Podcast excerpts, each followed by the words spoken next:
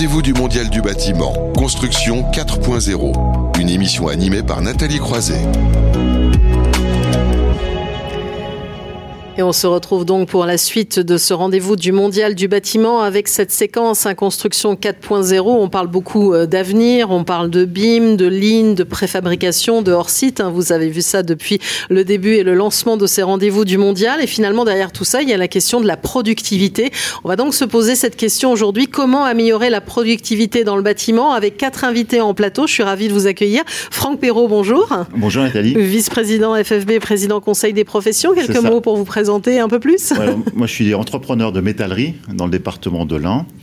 Et donc, je représente à la Fédération du bâtiment le Conseil des professions qui regroupe les 34 unions et syndicats de métiers de la Fédération française du bâtiment.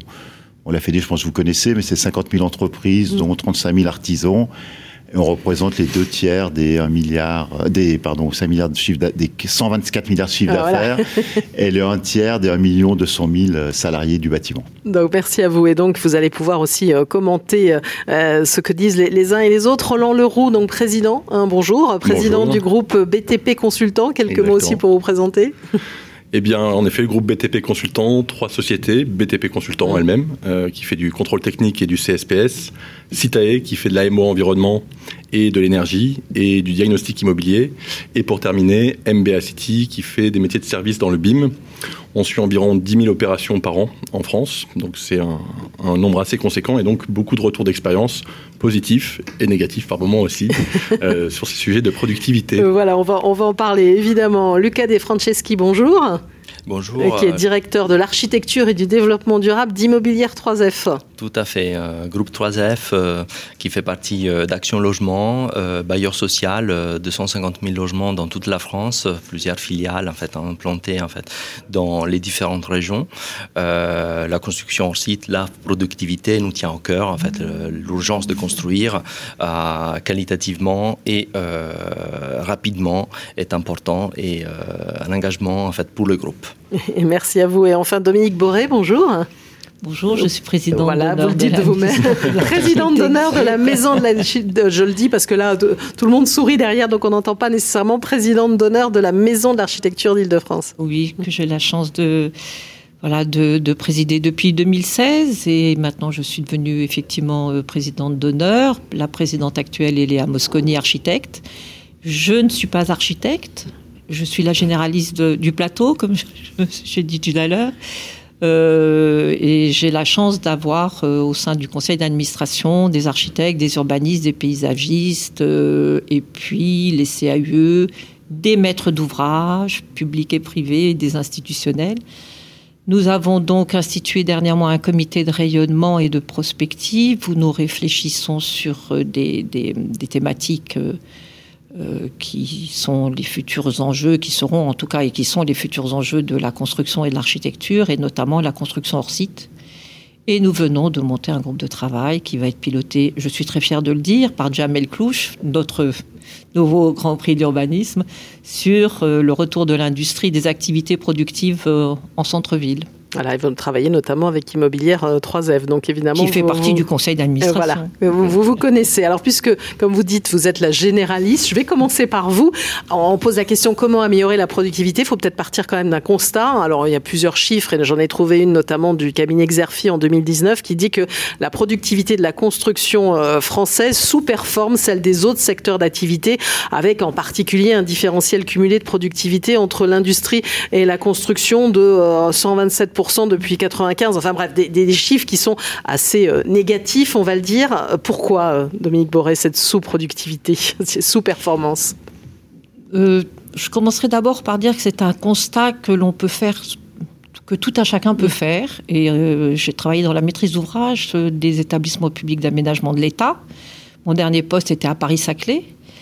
Et effectivement, euh, là, pour le coup, nous avions euh, une multitude de chantiers et, nous, et tout de suite, nous pouvons constater un bâtiment qui est bien construit et qui n'aura pas de problème et moins de levée de réserve, un bâtiment qui l'aura, à la hum, propreté du chantier, à la tenue du chantier, euh, à la, comment dirais-je, à la présence des ouvriers, à la manière de faire. Donc, ce que nous avons constaté, c'est qu'effectivement, cette perte de productivité que nous constatons tous, Mm. enfin, dont nous connaissons les chiffres, hein, je veux dire, nous avons les stats et la Fédération française du bâtiment. Et, et ben voilà, le, le constate aussi, ce que nous constatons tous effectivement, c'est que l'industrie du bâtiment n'a pas fait sa révolution euh, comme a pu le faire, je ne sais pas, l'industrie automobile par Mhm. exemple. Pourquoi? Alors moi j'ai deux trois constats comme ça, mais peut-être que effectivement, d'abord, est-ce que les architectes aiment autant le chantier qu'ils les aimaient avant? Je ne suis pas forcément sûre. Euh, peut-être aussi ils diront qu'ils ont été euh, évacués et, et, euh, éjectés du chantier. Mais bon, et je pense qu'un architecte sur un chantier qui a une mission complète, c'est un gage de qualité. Je pense qu'effectivement, chaque chantier est un prototype. Mm. Ça, c'est un petit peu le défaut de la construction en France. Donc, il n'y a pas du tout d'industrialisation. Je pense qu'effectivement, le peu de digitalisation des entreprises, euh, des EP, des PME et ETI euh, françaises et en l'architecture pareil est un frein. Et je pense aussi que euh, oui, c'est ça. donc digitalisation, euh, prototype, euh, prototypage sont un frein. Et il y a aujourd'hui un frein, des freins qui sont psychologiques de la profession des architectes, de l'utilisation du BIM, Mm. la construction hors site, où ils ont effectivement, ils craignent effectivement que le projet architectural soit le parent pauvre Mm. de, cette, euh, de ces gains de productivité, auquel cas ils ont totalement tort, mais la maison d'architecture essaye dans ses débats de leur prouver le contraire. Alors justement, on va l'ouvrir ce débat et euh, partant de ce constat hein, que, que vous faites, et je me dis, je pense qu'autour de la table, vous n'allez pas dire le contraire. Franck Perrault, pour rebondir, parler de prototype quand même quand on parle de bâtiment, c'est pas un petit peu Oui, clair. euh, Tout- violent, non? Oui, tout bâtiment est un ouvrage unique, Ouais, c'est un prototype, mais un ouvrage unique en tous les cas. Pour répondre à votre question sur la productivité, alors, un premier constat, je pense que c'est assez sévère parce que je ne sais pas comment ils mesurent la productivité, mais Mm. pendant ces décennies, un bâtiment que l'on construit aujourd'hui n'est plus du tout le même qu'il y a 20, qu'il y a 20 ans, Mm-hmm. qui était là 20 ans. C'est-à-dire qu'il a fallu qu'on prenne énormément de nouvelles réglementations, thermiques, acoustiques, on connaît tous toutes ces réglementations. Donc dans la productivité, le bâtiment est complètement différent. Donc je pense qu'on a eu des gains de productivité, mais que l'on a mis à la service de, de ces nouvelles réglementations qui ont été depuis 20 ans euh, exponentielles. Donc ça, c'est le, le premier constat. Le deuxième constat également, que je pense de productivité, je pense que on parle de l'acte de la construction, alors que le bâtiment, il faudrait raisonner sur sa durée de vie. Mm. Et je pense que là, on a gagné en productivité, Oui. parce que les bâtiments aujourd'hui, euh, voilà, si, on, si on fait la, sur la durée de vie, je parlais par exemple du thermique, hein, on, Mhm. on a gagné énormément. Euh, aujourd'hui, avec, le- avec les, tout ce qui est de la maintenance préventive, etc., etc. Donc voilà, donc je pense que ce constat est, est important. Il n'en demeure pas moins que c'est vrai qu'on est on n'est pas bon en productivité. Ça peut s'expliquer également par la. Alors, je pense le manque de- d'écosystème qu'on a entre nous sur l'acte de construire. Je rejoins complètement entre architectes, maîtres d'œuvre. Peut-être de fonctionner en silo, ce qu'on disait déjà en introduction avec. Céline. Ouais. Ouais, Mm. mais c'est vraiment ça, c'est-à-dire qu'on euh, chacun a ses contraintes. Mm. Le maître d'ouvrage va avoir une contrainte de prix parce qu'il a un loyer à, à respecter. Euh, L'architecte va donner sa patte et ce qu'on veut également. Nous ensuite, il faut rentrer dans le prix. Donc chacun ses silos. Et puis un troisième élément qui pour moi est primordial par rapport peut-être à l'industrie, c'est le manque de marge des entreprises de bâtiment. Puisque je vous rappelle, la marge moyenne des entreprises de bâtiment sont de l'ordre de 1 à 1,5. Et donc, pour investir dans l'innovation avec très peu de marge, ce n'est pas facile. Donc, euh, c'est tout ce qu'on est en train de faire. Mais je dirais, quand même une note positive, il me semble que c'est beaucoup accéléré depuis, on va dire, les années 2014. Hein, Je vois par exemple la Fédération française du bâtiment. On avait déjà des projets recherche et développement, mais c'est vraiment accéléré en 2014 avec des groupes de travail sur le BIM, sur le Lean, sur l'intelligence artificielle. Bah, on va y arriver parce qu'après on va parler des Ouais. solutions aussi Ouais, finalement à qu'il y a. Mais je veux dire, derrière. voilà, c'est Mm. c'est pas voilà. Donc on a, on a des chiffres depuis 90, mais je pense que ça s'est accéléré depuis 5-6 ans. Et puis le bon exemple, la Fédération française du bâtiment, c'est qu'on a créé, Olivier Salon, le président, a créé une commission innovation transition numérique euh, depuis un an. On a eu un colloque, donc on voit que tous les acteurs sont là. Et puis dernier élément peut-être, on se rend compte que les startups qui vont nous faire avancer en digitalisation sont intéressés plus tardivement au métier du bâtiment. Et là, on commence à en avoir des centaines. Et donc, voilà. Donc, on avait besoin aussi de, de, de cela. Et puis, pour terminer, où je vous rejoins, je vais revenir sur le prix, mais c'est vrai que globalement, on a quand même une dégradation forte de la qualité, comme vous le disiez, du, du bâtiment. Mais c'est aussi parce que le prix était le- est- est et reste, à mon avis, le seul facteur de choix d'une entreprise. Et, donc, on ne met pas forcément en valeur la, qualité, la qualité du produit, la mise en œuvre, etc. Voilà, donc c'est un peu aussi cette, difficulté-là. Alors, comment vous réagissez, Luca De Franceschi, en, parler euh, il y a un instant du maître d'ouvrage aussi et de son rôle. Oui, tout à fait. Euh, je ne peux que rejoindre en fait, les constats qui viennent d'être faits. Euh, effectivement, j'y rajouterai effectivement la fragmentation de l'ensemble des acteurs en fait, mmh. du monde français, de la construction, de la conception, en fait, qui ne font que rajouter de la complexité au travail commun entre les acteurs. il y a également en fait une, une disons en fait une, une façon de concevoir l'immeuble en fait comme une œuvre d'art en fait, alors mmh. que le logement, est-ce que il est bien une œuvre d'art ou est-ce que c'est plutôt en fait, euh, disons en fait, euh, un, un, élément structurant de la ville en fait, du coup qui ne doit pas être objectivé en tant que, euh, disons en fait, une création unique. donc c'est quelque chose en fait qui, qui, devrait être appréhendé en fait par les différents métiers, notamment par le monde de l'architecture également, pour pouvoir justement reproduire ce qui s'est fait en fait dans le passé. En fait, on, est à Paris, vous voyez bien, l'Ousmanien, mm. c'était une méthode, une façon de construire. En fait, il y avait des normes, en fait, il y, a, il y avait des trames, etc. Et pour autant, euh, la créativité s'est bien exprimée là-dessus. On est à rue de Ramure, en fait, ici aujourd'hui. On est euh, dans un immeuble, en fait, qui a été euh, pratiquement préfabriqué, en fait, mm. parce que on est sur une structure métallique en façade qui est remarquable. On avait des planchers préfabriqués en béton qui étaient probablement, en fait, bah, utilisés dans d'autres chantiers, notamment le métro, etc. Parce qu'on voit les mêmes systèmes. À l'Osmanien, il y avait une magnifique exposition d'ailleurs au pavillon de l'Arsenite sur l'Osmanien. On va dire, on peut tout refaire pareil. J'allais dire, revenons en arrière. Exactement. Donc du coup, euh, il faudrait voir en fait ce qui a été fait dans l'histoire parce que effectivement, le bâtiment, il est vrai, on a perdu peut-être en productivité, euh, mais euh, c'est un, un, moment historique en fait. il y a eu en fait des vagues, des montées, des descentes. En fait, aujourd'hui, il faut se reposer la question, notamment parce qu'on doit répondre en fait aux exigences également climatique mm. qui est celle du carbone. Et justement, la préfabrication, ça va être une des réponses euh, qu'on attendra en fait, des, du monde de la construction en tant que maître d'ouvrage. Voilà, vous commencez à arriver tout de suite aux solutions, mais c'est bien, il ne faut pas s'apesantir trop longtemps, mais quand même, Roland Leroux, je vous laisse aussi commenter. Vous partagez évidemment le même avis sur le fait que ce soit, on va dire, un secteur très éclaté aussi, et peut-être qu'il ne met pas suffisamment en, valeur de, enfin, des, des investissements en amont aussi. Ça, c'est un vrai besoin dans cette industrie aussi. Tout à fait. Et si on fait le parallèle euh, avec d'autres industries, ils ont aussi des contraintes qui ont été plus fortes réglementaires. Ils ont aussi dû adapter leurs usages.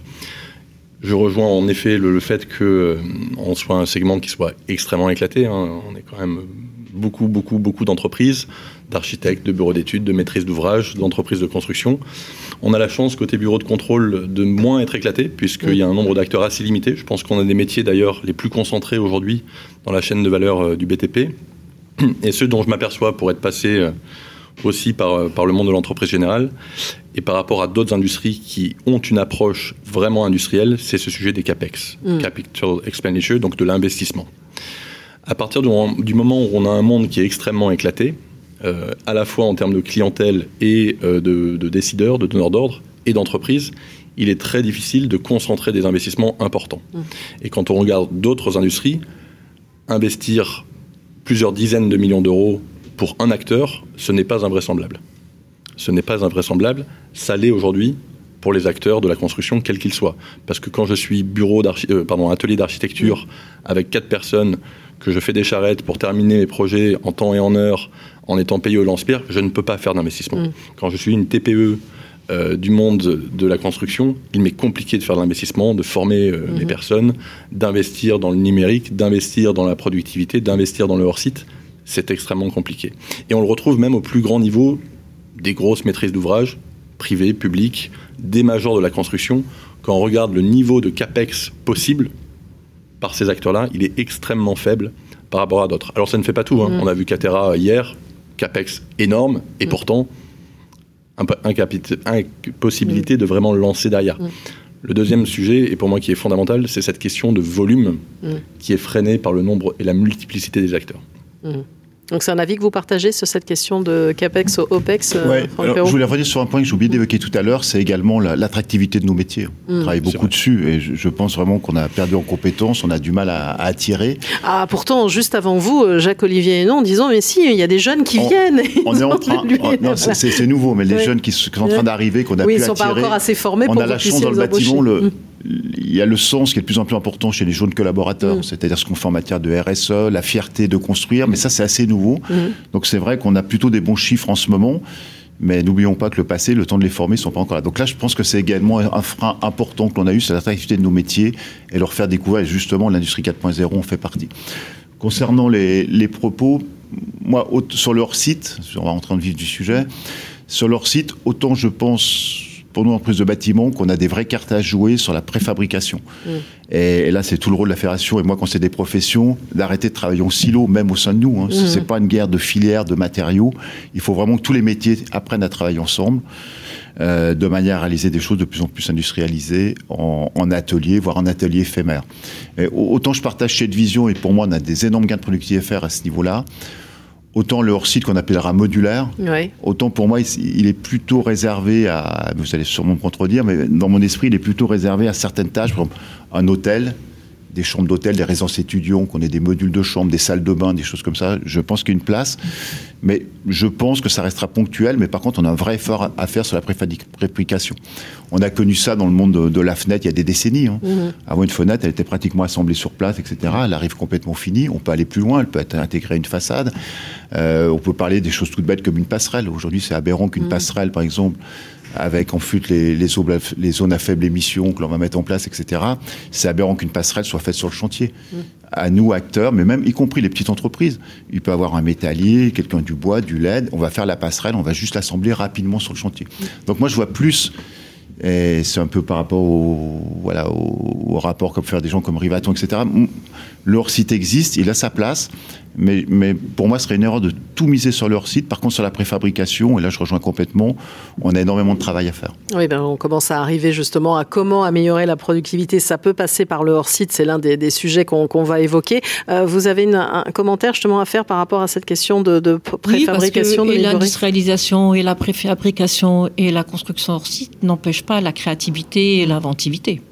Donc, euh, il peut y avoir effectivement des œuvres architecturales qui soient de, qui soient de vraies œuvres. C'est peut-être de mêler industrialisation et standardisation finalement dans les termes peut-être. D'abord, mm. et puis oui, standardisation et puis créativité et inventivité. Et ça, l'architecte est au cœur du sujet. Je, je, j'ai eu une rencontre avec Pascal Chazal et qui m'a montré un. Et j'étais très intéressée. Le CEO de Patch Conseil hein, qu'on a déjà vu ici, oui. Exactement, et qui nous a montré, qui a fait un petit quiz avec euh, des bâtiments. C'est absolument génial. Qui nous a fait un petit quiz et il y avait des architectes et des architectes euh, aguerris euh, autour de la table et, et avec des bâtiments et nous avons été, je ne sais pas, 9 fois sur 10 incapables de dire s'il avait été construit hors, site ou sur site. Ouais. Et, donc la créativité est possible, au contraire. Mais la créativité est possible. mais apparemment, les architectes, euh, le hors-site, euh, ça, ne les inspire pas vraiment. Non, ça ça hein. les inspire pas parce que si vous voulez, ça fait tout de suite référence au chemin de grue. Voilà. Mais bon, c'est une, c'est une, une référence dont ils vont se, enfin, qu'ils vont, ils vont, voilà, dépasser très prochainement. Mais en revanche, je pense que ce sera effectivement une possibilité, enfin, ce sera pour les architectes, cela, la construction hors site, la préfabrication, l'industrialisation doit intégrer l'architecte au cœur du projet. Et c'est toute la place de l'architecture dans ce, euh, dans ce, dans ce process qui fera qu'on aura un habitat de qualité ou pas. parce qu'il pourrait être là en amont pendant tous les travaux et après. Et après, finalement, donc, euh, donc euh, là, c'est une réflexion qu'il faudrait que les instances nationales de l'ordre des, des, architectes euh, s'emparent et, réfléchissent. Alors, Lucas Avec les assurances d'ailleurs. Ah oui, aussi, Et la formation. Parce que les écoles d'architecture devraient aussi s'emparer de cette, de cette démarche de productivité ils en sont loin. Elles en sont. le cas des Franceschi, euh, quand on parle hein, immobilière, 3F de, leur site, euh, vous, j'allais dire, ça vous parle hein Ah oui, absolument. Euh, c'est c'est un des axes de développement de recherche, justement, en fait, qu'on est en train de mener. on a plusieurs opérations qu'on va qu'on a lancées en fait cette année-ci pour pouvoir tester différentes méthodes d'achat, différentes méthodes de partenariat avec les différents acteurs, en fait, pour trouver en fait des le bon équilibre par la suite, parce que on croit que euh, c'est une solution qui est euh, adaptée en fait à, répondre à l'exigence de qualité, de créativité euh, et de décarbonation en fait, de la construction d'une manière générale. Je tiens à souligner que derrière construction site, il y a il y a, il y a, plusieurs sujets. Hein. Il y a le module 3D, il y a le module 2D, il y a l'escalier préfabriqué que, que Donc il ne faut pas que penser modulaire, c'est ça que vous voulez dire? Alors il n'y a pas que le 3D, tout, tout à fait. En fait, il ne faut pas rester en fait dans l'image de la construction site euh, en tant que module 3D qui arrive en fait sur le chantier euh, et qu'on empile en fait côte à côte, donc du coup qui produit, euh, disons en fait une architecture qui est forcément en fait cubique hein, d'une mm. certaine manière, ou alors parallélépipède plutôt, j'ai envie de dire. Mais pour nous, par exemple, la construction en site, c'est aussi la salle de bain, par exemple. Réfléchir à la salle de bain. Ah, c'est la thématique, la salle de bain. Vous allez voir, on va en parler aussi dans un instant. C'est bah, la thématique de ce mois. donc, j'en dis pas plus, mais pour autant. Non, c'est autre chose vous pouvez parler de la salle de bain, allez-y. C'est un sujet en fait que, nous tient à cœur. En fait, c'est un, toujours un, lieu de, euh, disons en fait, de, euh, dans lequel en fait on a du mal à mettre ensemble tous les acteurs parce que c'est là où on a en fait les l'eau euh, qui, disons en fait, amène tous les risques en fait qui, qui peut s'infiltrer. On a l'électricité, on a tous les corps de métier en fait qui se croisent et dans une exigence en fait d'être très performant. Et alors du coup, pourquoi ne pas la réaliser en fait plutôt en atelier et l'amener préfabriqué. Mm. Euh, on a fait faire une étude justement à Pascal Chazal euh, dans laquelle on a analysé plusieurs projets, euh, on les a mis côte à côte et on s'est rendu compte qu'en réalité on produit souvent les mêmes modules de salle de bain, sauf que il y a quelques dizaines de centimètres d'écart entre une et l'autre. Pourquoi ne pas tout simplement se donner en fait des dimensions et pas, pourquoi pas ne pas créer en fait des partenariats avec des constructeurs et pourquoi pas ne pas intégrer dans les cahiers des charges certains dispositifs qui sont préconçus. Je suis convaincu que c'est depuis du moment qu'on crée la norme qu'on peut activer la créativité. Est-ce que la créativité c'est le feuille blanc ou alors c'est plutôt en fait euh, assembler plusieurs éléments en fait ensemble pour y créer en fait quelque chose de euh, disons en fait de euh, nouveau? Mhm. Alors pour vous, un Roland Leroux, leur site c'est quand même un gros axe stratégique. Hein. C'est en effet un, axe clairement marqué stratégique de, l'entreprise aujourd'hui et du groupe. Euh, et je fais le, même rapprochement que, ce qui vient d'être fait euh, par, par 3F. C'est que pour moi, le volet hors site intègre la préfabrication. On n'est clairement pas uniquement euh, dans le volet modulaire. Et dans un grand nombre de cas, transporter de l'air, c'est pas intéressant. Donc en effet, d'être en 3D avec de l'air dans un module, c'est pas pertinent, c'est pas efficace, c'est pas environnemental, c'est coûteux. Mm. Ceci étant, il y a des cas où ça s'applique plutôt bien. On parle en effet de, des résidentes et étudiantes, de l'hôtellerie ou des choses comme ça. Je crois beaucoup plus en, et on revient à cette notion de volume initial pour que des constructeurs ou des industriels puissent faire les, les, investissements nécessaires. Euh, il faut cette, cette idée de volume. Donc on est par contre sur potentiellement des sous-systèmes, hein, la salle de bain, voire euh, certains sous-systèmes encore plus, euh, petits qu'une salle de bain, euh, sur lesquels l'escalier, on va aller appliquer une méthode qui est industrielle, qui est de dire sur l'ensemble de mes projets, 30% de mes projets, 50% de mes projets, je n'en sais rien, c'est aussi à la maîtrise d'ouvrage de le décider, je vais m'associer avec l'architecte, avec la maîtrise d'œuvre, avec les entreprises de construction, avec le bureau de contrôle, avec l'industriel ou les industriels d'ailleurs qui peuvent venir derrière aussi, pour pouvoir non pas concevoir 100% du bâtiment ou des bâtiments qui vont être faits derrière, mais pour pouvoir se mettre d'accord sur des règles amont qui vont pouvoir être déclinées sur des chantiers et des projets qui, eux, resteront uniques. Et donc, on n'impactera on pas 100% des projets. Bien sûr que le projet doit être adapté à un usage, à un site, à une commune, à une créativité euh, de différentes personnes et en premier lieu de l'architecte, c'est évident. Mais ça n'empêche pas, et au contraire, je pense que c'est nécessaire, qu'il est vraiment nécessaire de se concentrer sur quels sont les systèmes et sous-systèmes que l'on peut rendre plus standardisés pour pouvoir derrière décliner de manière industrielle et donc productive leur production. Alors, est-ce qu'on le brandit pas un peu, c'est pour faire la question qui fâche chez l'avocat du diable, comme la solution miracle On va pas faire tout en, préfabrication, tout en hors site quand même dans le dans le bâtiment, euh, Franck Perrault. alors, pour, pour, moi, il y a vraiment quatre axes hein, de, mm. pour gagner en productivité. On parlait du hors-site, pour moi, c'est un des axes. Mm. Il y a le premier qui est déjà en route, quand même, c'est tout, tout, la numérisation de notre de mm. l'acte de construire. Hein. On voit aujourd'hui, mais ça va, les tâches tout simplement administratives des contrats de sous-traitance, des devis, des facturations euh, dématérialisées, enfin, toutes les, commandes avec des plateformes qui sont mises en mode collaboratif. Pour moi, déjà, on a des gains énormes de productivité à faire à ce niveau-là, avec des outils purement administratifs où les startups sont là, où on, s'est mis dessus. bien sûr, la, gestion du, planning, hein, mmh. parce que le temps perdu entre les interfaces, etc. Aujourd'hui, on se rend direct. Lorsqu'un ouvrier a fini une tâche, on peut le savoir en direct et tout de suite. Euh, donc, il y a tout ce domaine-là.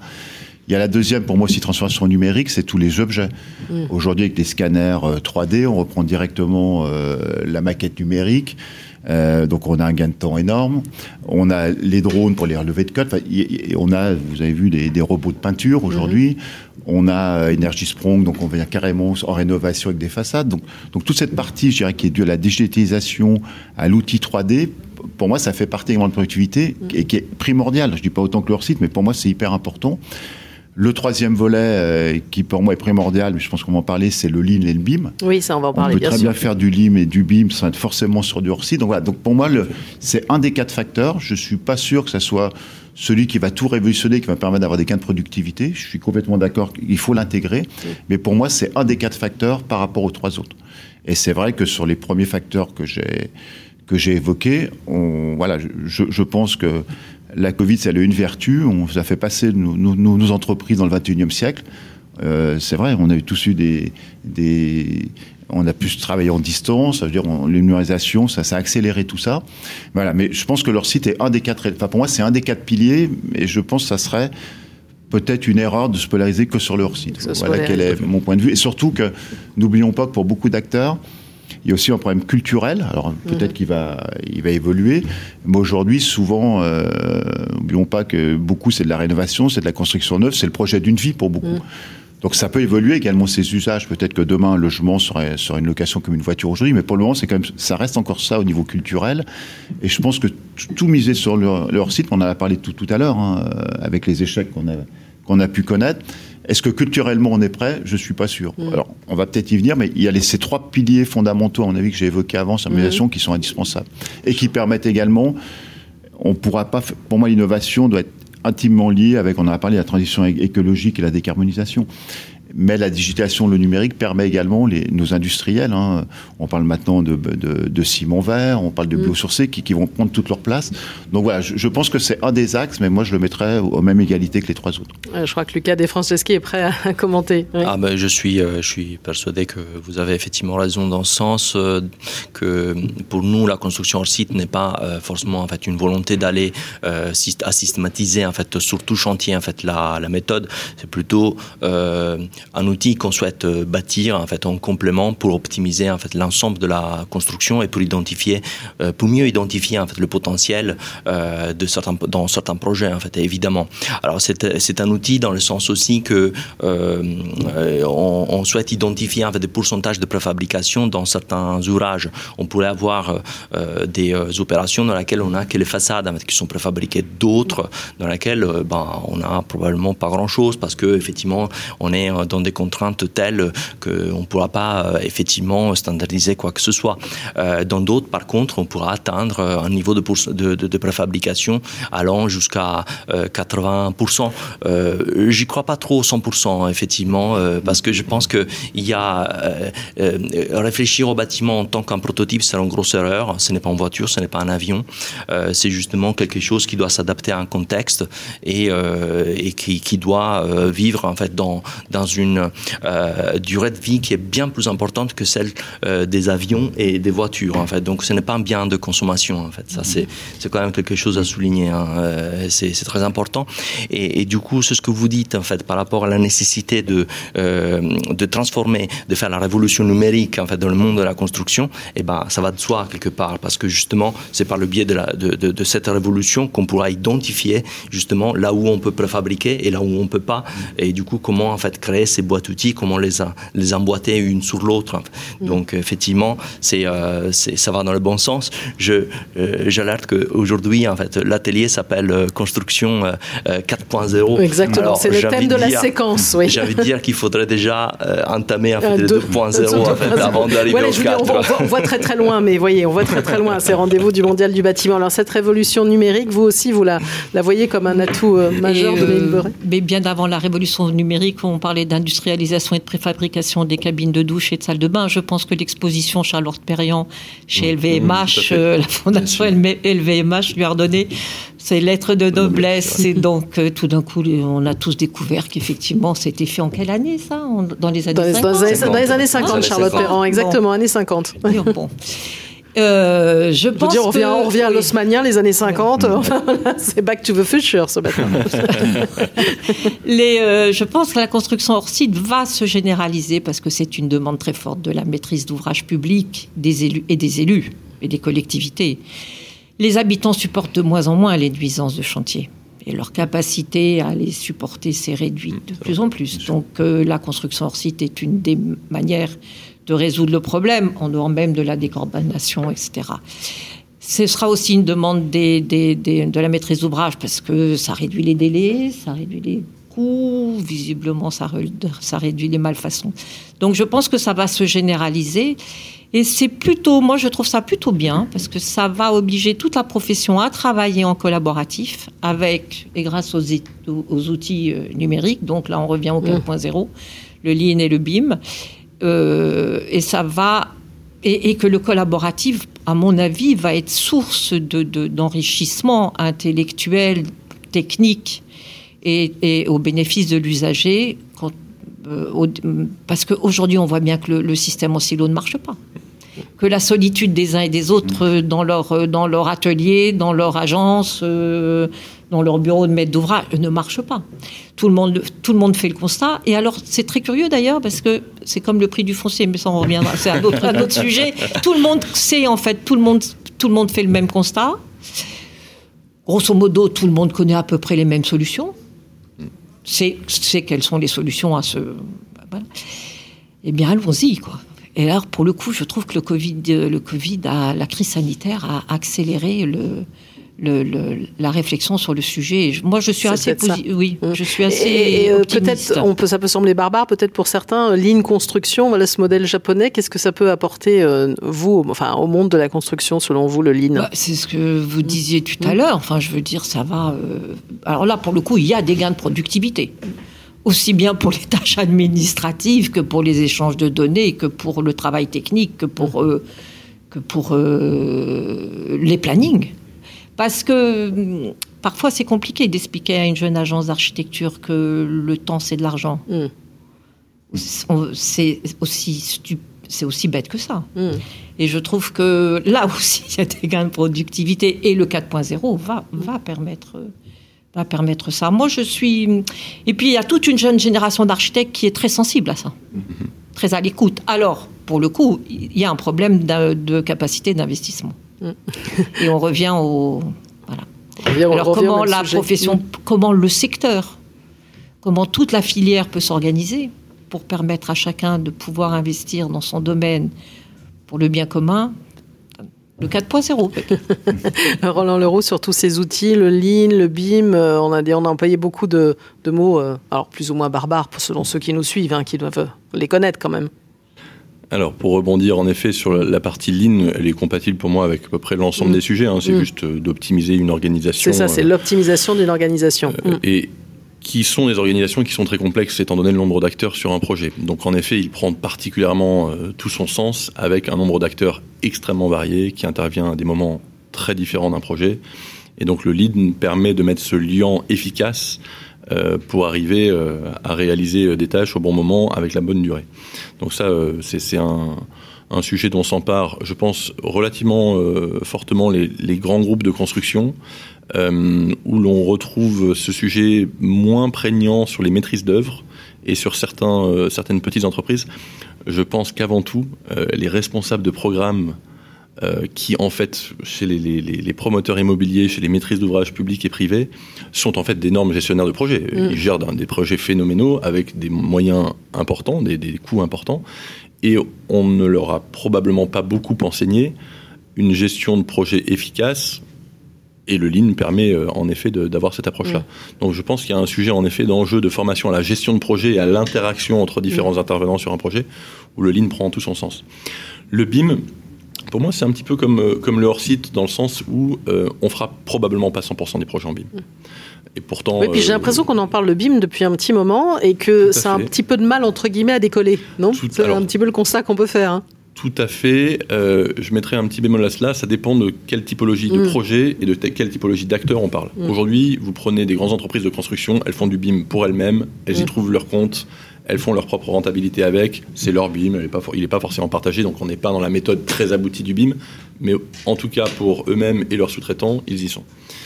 Euh, sur les projets complexes, mm. du tertiaire complexe, il n'y a pas photo, on est tous d'accord, euh, je pense que le BIM prend tout son sens, c'est de là qu'il est né, on peut faire des projets... Euh, Fondation Louis Vuitton ou Guggenheim, ça permet clairement d'aller faire des choses mm. qu'on n'aurait pas pu faire sinon. Très bien.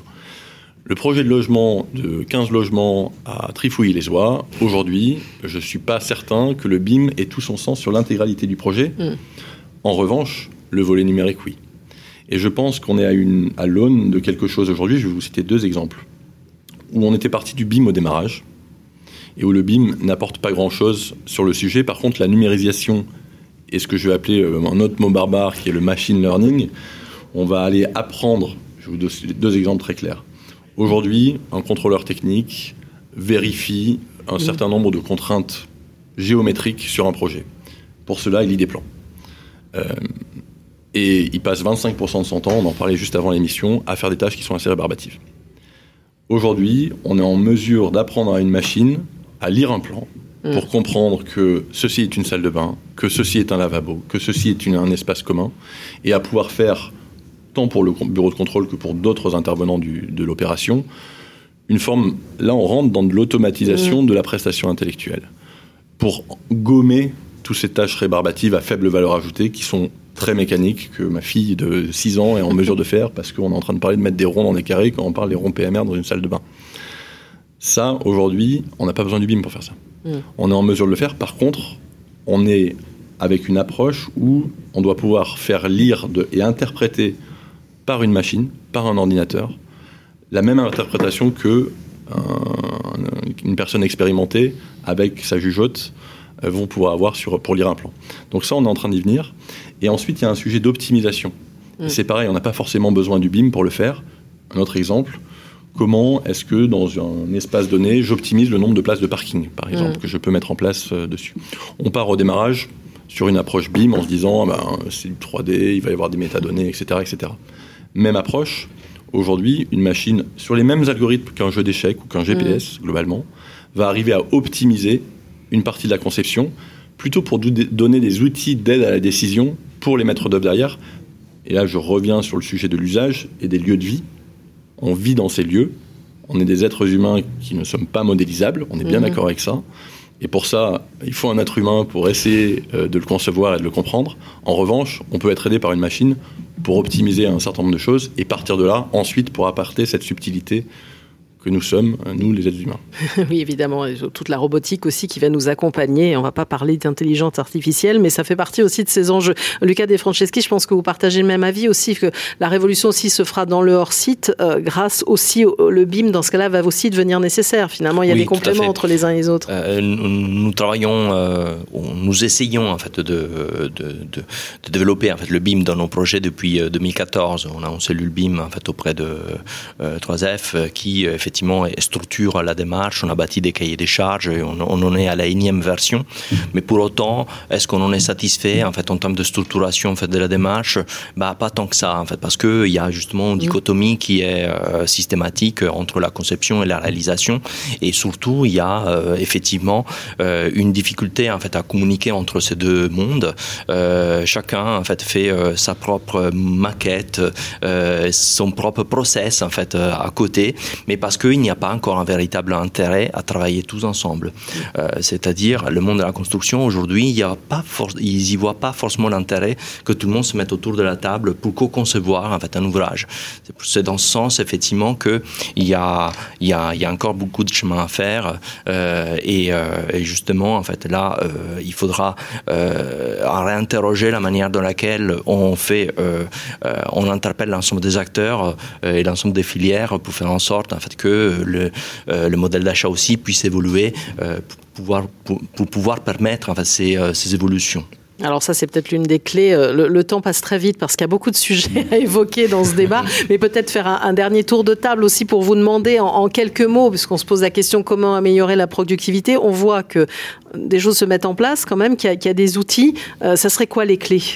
Si on veut le dire ça en quelques mots, Dominique Boré C'est l'abandon du travail en silo pour un mmh. travail collaboratif mmh. et dès l'amont du projet, mmh. c'est-à-dire dès, et, et qu'à partir du moment où un maître d'ouvrage a, a l'idée d'un projet urbain ou d'un projet euh, de construction, mettre autour de la table l'ensemble des acteurs et que ces acteurs travaillent ensemble en, tout de suite au lieu de travailler euh, et d'arriver à la sortie où on, fait un appel d'offres pour les entreprises euh, qui n'ont pas participé au projet euh, et qui débarquent et, voilà et qui donnent des devis dans le vide en fait en gros. C'est à peu près ça ça et je pense que effectivement c'est et la productivité résidera aussi dans ce sera un des sujets et permettra voilà cette, ce travail en, collabora en, en collaboration c'est une révolution c'est une révolution euh, des mentalités. Mais je pense que tout le monde est prêt. Bon, il y aura toujours les archaïques de service mais autrement je pense que ça, ça la jeune génération qui arrive aussi on le disait. Exactement. Vous voulez rajouter quelque chose Lucas de Franceschi?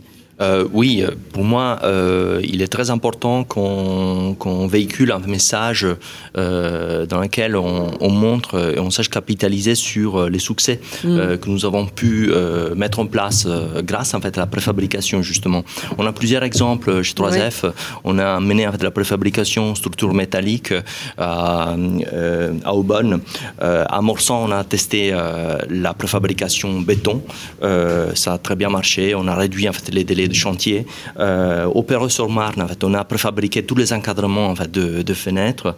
Euh, ensuite, on a fait à Montreuil de la surélévation euh, en préfabriqué. Là, c'était euh, en CLT.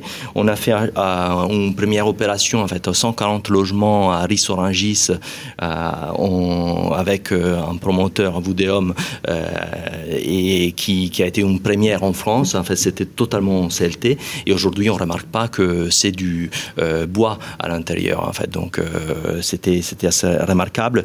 Et en 2016 on a réalisé en fait une opération en fait de couture urbaine avec euh, des architectes Harari qui nous ont fait en fait notre première opération au bois et qui qui, qui aujourd'hui fonctionne très bien. Donc du coup euh, véhiculer en fait ces images ces réussites en fait permet quand même de sortir en fait justement de l'image de la préfabrication étant en fait quelque part euh, c'est ce que on a toujours en tête les immeubles préfabriqués des années 70 euh, qui, euh, qui, ont, qui ont marqué l'esprit. Parce que voilà nous faisons du logement social en fait mais le logement social il a évolué d'une manière très importante parce qu'on doit de la qualité en fait à, à nos locataires en fait. ouais, mais ça c'est important la valeur de l'exemple. Roland Leroux en quelques, quelques instants pour une conclusion. Je pense que je vais rebondir sur ce qui, est, ce qui vient d'être dit sur la, le côté collaboratif. Mm. euh, pour, euh, pour être efficace il y a besoin d'une communication amont et d'un partage d'informations amont qui revient sur l'investissement en fait. On mmh. investit du temps à, à, au démarrage à plusieurs pour en gagner derrière. Euh, et de manière efficace où on revient pas à défaire ce que le précédent a fait pour la quatorzième fois. Donc on est sur un, un, une problématique culturelle de mentalité. Je rejoins à 100% euh, ce, ce volet là euh, et pour ça je pense qu'on a aussi un modèle sur le volet euh, appel d'offre public qui est complètement euh, excusez-moi l'expression mais déconnant. Euh, donc qui est on va aberrant, dire archaïque aberrant. moi plus qu'archaïque aberrant dès le démarrage. J'ai eu la chance de vivre euh, en Suède de vivre aux États-Unis. Cette question ne se pose pas. Alors ils ont leurs autres problématiques mmh, hein, je dis pas ouais. qu'ils sont parfaits non plus. Mais globalement ce volet là est un énorme frein à la collaboration. J'en suis persuadé aujourd'hui. Mmh. alors Un mot de conclusion pour vous, Franck Perrault Parce que beaucoup de choses ont été dites et finalement, 45 minutes ne suffisent pas à répondre à cette question de comment améliorer la productivité dans le bâtiment. Non, mais je rejoins complètement. C'est apprendre à travailler ensemble. C'est le mode collaboratif. On parlait de lignes de BIM ça n'a pas très bien démarré. À la Fédération du bâtiment, on a fait des expérimentations dans toutes les régions où maîtres d'ouvrage, architectes, entreprises du bâtiment sur des petits projets, hein, sur des projets de 20 logements, 30 logements, avec des, filiales d'Action Logement. Et là, ça marche. Et les entreprises ont tout de suite un retour sur investissement. Donc, elles vont s'accaparer. Donc, je pense que, et c'est bien le but de la Fédération française du bâtiment en ce moment, c'est décloisonner déjà nous en interne les métiers, qu'il n'y ait plus de débat de matériaux filières et apprendre à travailler ensemble. Et mm. puis deuxième point, on a lancé les états généraux en septembre de la construction. Donc on est moteur, c'est mm. l'ensemble de la filière, architecte, distributeur, industriel, mais ça passera et politique, mais ça passera que par là. Et juste peut-être un dernier mot, l'industrie 4.0, pour moi, c'est pas que le neuf. Mm. Et n'oublions pas que la construction, plus de 60% de la construction, c'est la rénovation. Oui, oui. oui puis chaque année, il y a 1 ou 2% en neuf hein, uniquement. Donc non, non, c'est pour ça que pour moi, c'est important de, de bien faire ça. Et l'industrie 4.0 également, pour moi, va passer sur tout ce qui est maintenance préventive, mm. d'où il est impératif d'avoir du BIM, des éléments connectés, etc. Et ça, c'est également l'avenir du bâtiment et le 4.0. Bah, merci beaucoup à vous, Franck Perrault, vice-président FFB, président Conseil des professions, Roland Leroux, président euh, du groupe BTP euh, Consultant, Lucas De Franceschi, directeur de l'architecture et du développement durable d'Immobilière 3F, et Dominique Boré, présidente d'honneur de la Maison de l'architecture d'Île-de-France. On va marquer une dernière courte pause, et puis on reviendra sur le sujet des salles de bain. Je vous dis, c'est un fil conducteur ce matin, puisqu'on va découvrir le palmarès des salles de bain remarquables 2021. Les rendez-vous du Mondial du bâtiment. Construction 4.0, une émission à retrouver et à réécouter sur le site de Bâti Radio.